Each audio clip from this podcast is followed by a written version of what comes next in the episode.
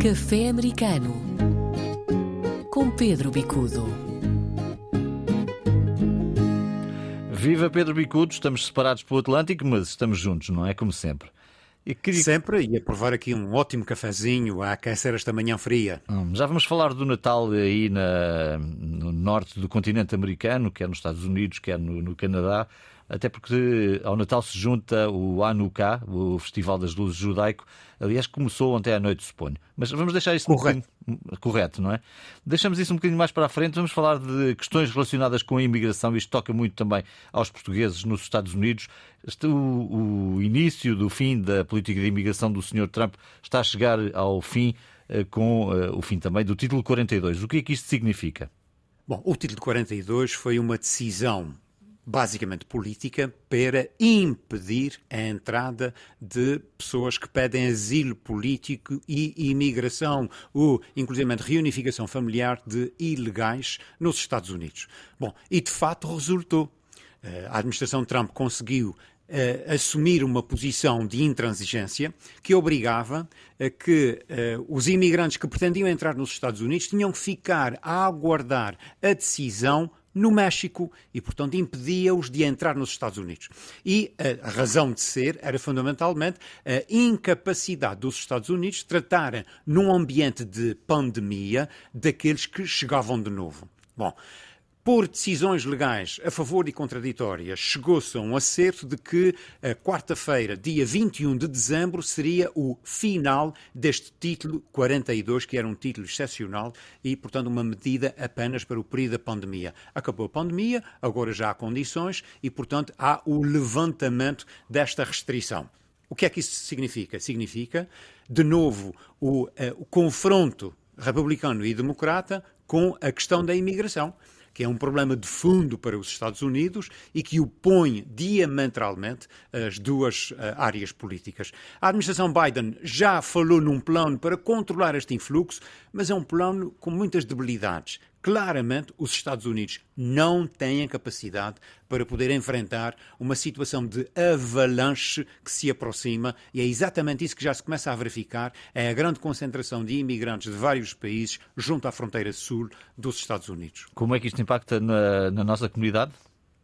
Impacta porque começa a haver maiores pressões anti-imigratórias, começa a haver uma maior fiscalização daqueles que são ilegais, a todos os níveis. Portanto, o que começa a haver é uma certa uh, contemporização com os ilegais para uma situação de fiscalização uh, sobre as empresas, sobre quem, quem, providencia trabalho, sobre quem dá, uh, quem estabelece arrendamentos, enfim, qualquer tipo de contrato comercial.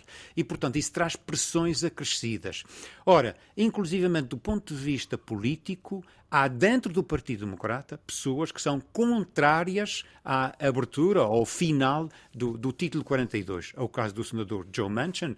Ele tem sido sempre uma pessoa muito independente das decisões uh, do, do presidente. E o próprio congressista Henry Cuellar, que é também representante hispânico, os dois são democratas. Eles juntaram-se a dois republicanos, eh, o senador John McCornan e o deputado Tony Gonzalez, cá está mais um hispânico, mas republicano, e escreveram uma carta ao presidente a pedir ao presidente para manter em título aquilo que está a acontecer neste momento para que não haja alterações, porque de facto eh, o Departamento de Recursos Humanos e a própria imigração não tem capacidade para manter controle na fronteira sul e não tem capacidade também para dar vazão aos pedidos de asilo que estão a ser feitos.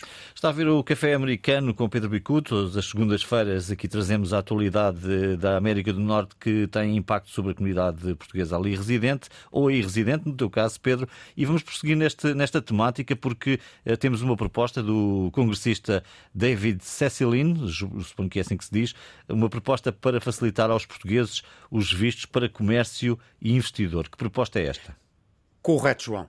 Trata-se de facto o David Cicilline, que já foi mayor da cidade de Providence, no estado de Rhode Island, portanto é um estado de grande representação portuguesa, e ele é muito sensível às questões portuguesas e vê aqui uma oportunidade de, também porque Portugal, dentro da Europa, no quadro europeu, eh, tem outro tipo de estatuto, uma oportunidade quer para portugueses virem aos Estados Unidos, estabelecerem relações comerciais, eh, estabelecerem relações de investimento, como para americanos irem a Portugal. Portanto, os negócios acabam por ser sempre reversivos em ambos os sentidos.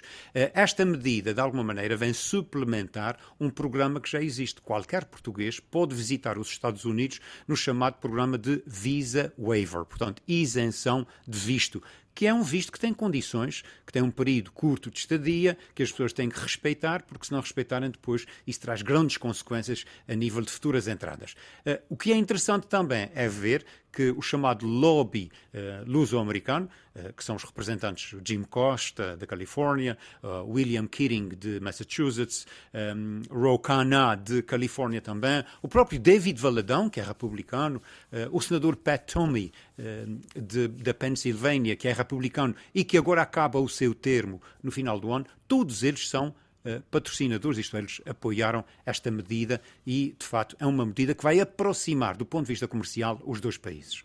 Vamos falar de festas. Temos o Natal à porta e temos o Hanukkah já em curso. O Festival das Luzes judaico já começou ontem à noite.